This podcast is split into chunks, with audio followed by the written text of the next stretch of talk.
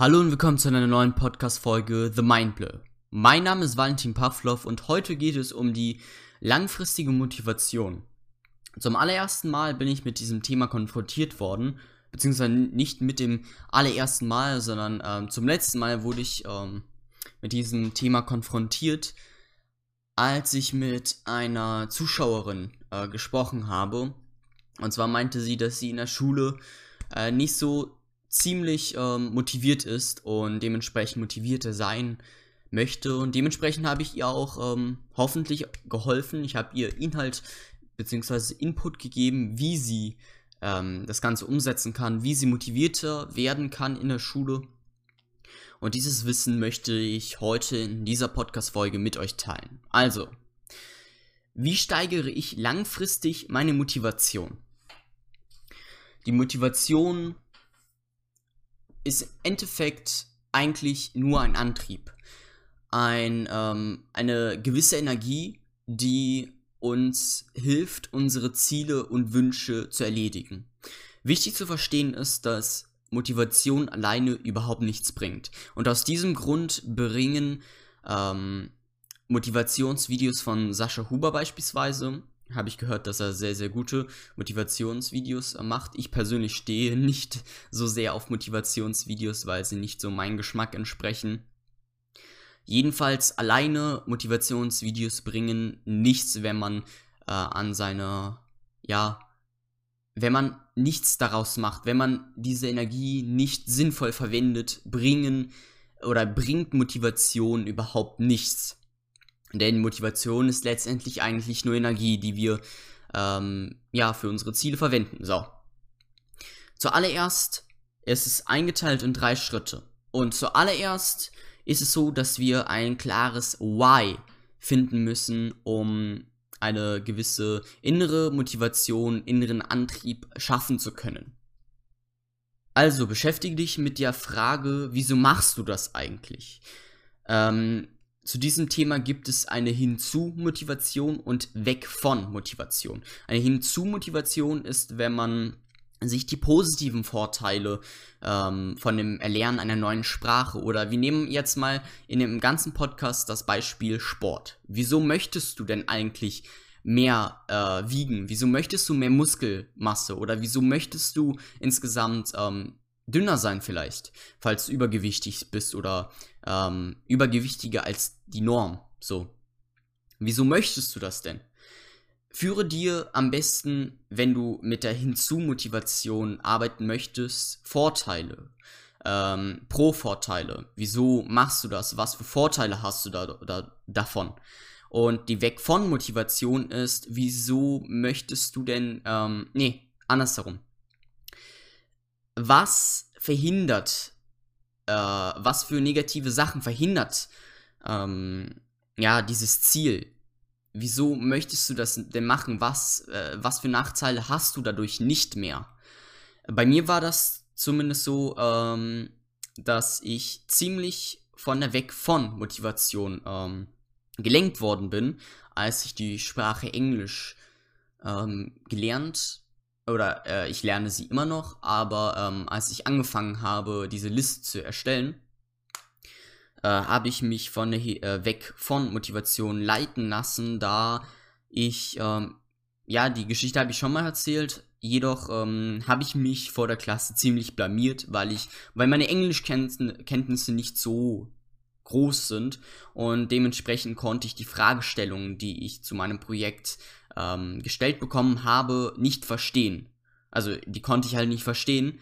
Und das hat, habe ich, damit habe ich mich ziemlich blamiert. Es war ein ziemlich ungewöhnliches ähm, und sehr negatives Gefühl, was in mir ausgelöst wurde.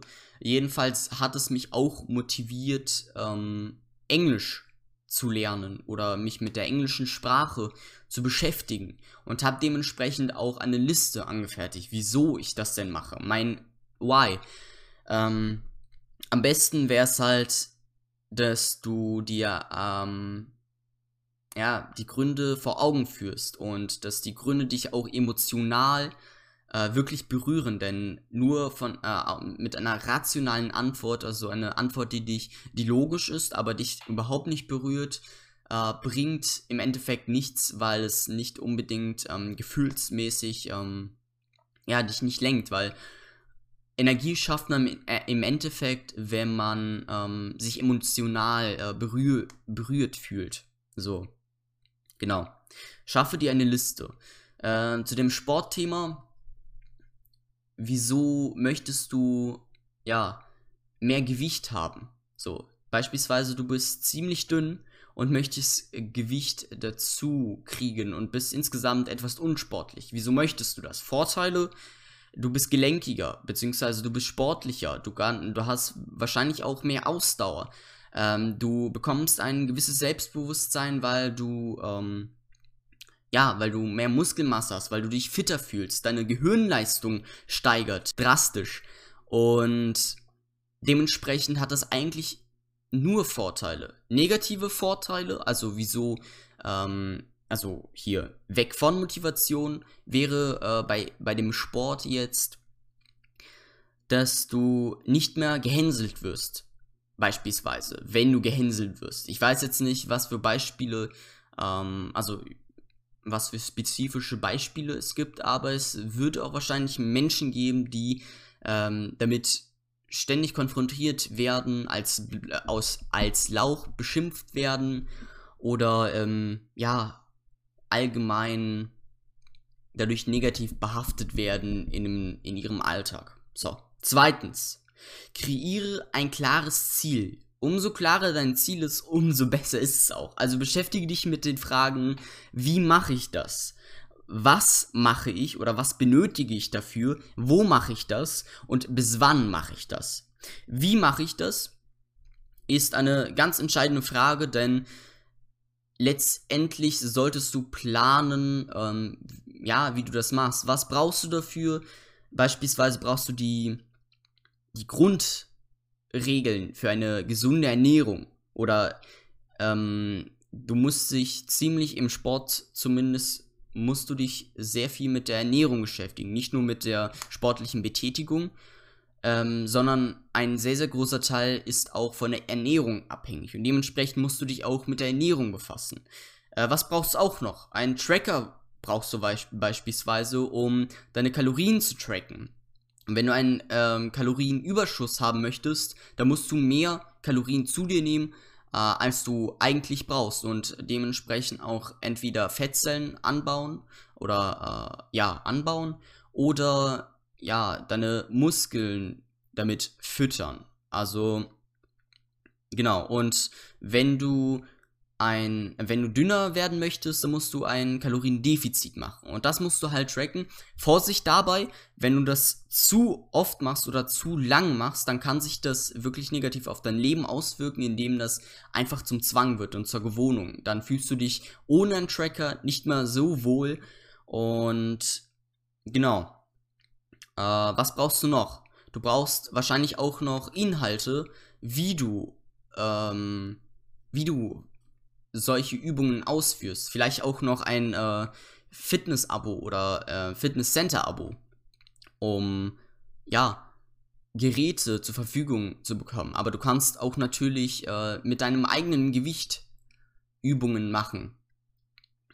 Äh, genau, da, dazu gibt es auch sehr, sehr viele Videos von Sascha Huber. Die habe ich persönlich äh, sehr oft genutzt und sehr lange genutzt und die helfen ziemlich, um sich selbst fit zu halten.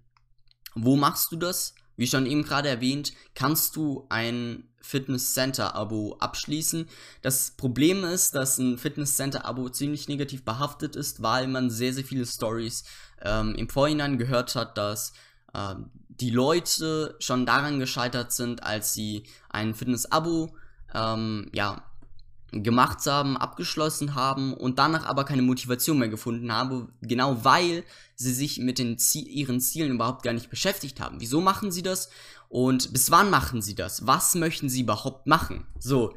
Und daran scheitern halt die meisten Menschen und das ist halt ziemlich schade, weil die, ähm, ja, die, die Anfangsmotivation sollte man zumindest dafür nutzen, um im Endeffekt mehr Motivation irgendwie äh, ja, zu schaffen. Und bis wann machst du das? Du kannst dir beispielsweise eine Deadline setzen ähm, von einem Jahr. Ja, ich will in einem Jahr 20 Kilogramm zunehmen. Äh, und dein Ziel sozusagen als Jahresziel betiteln, als ganz großes Ziel.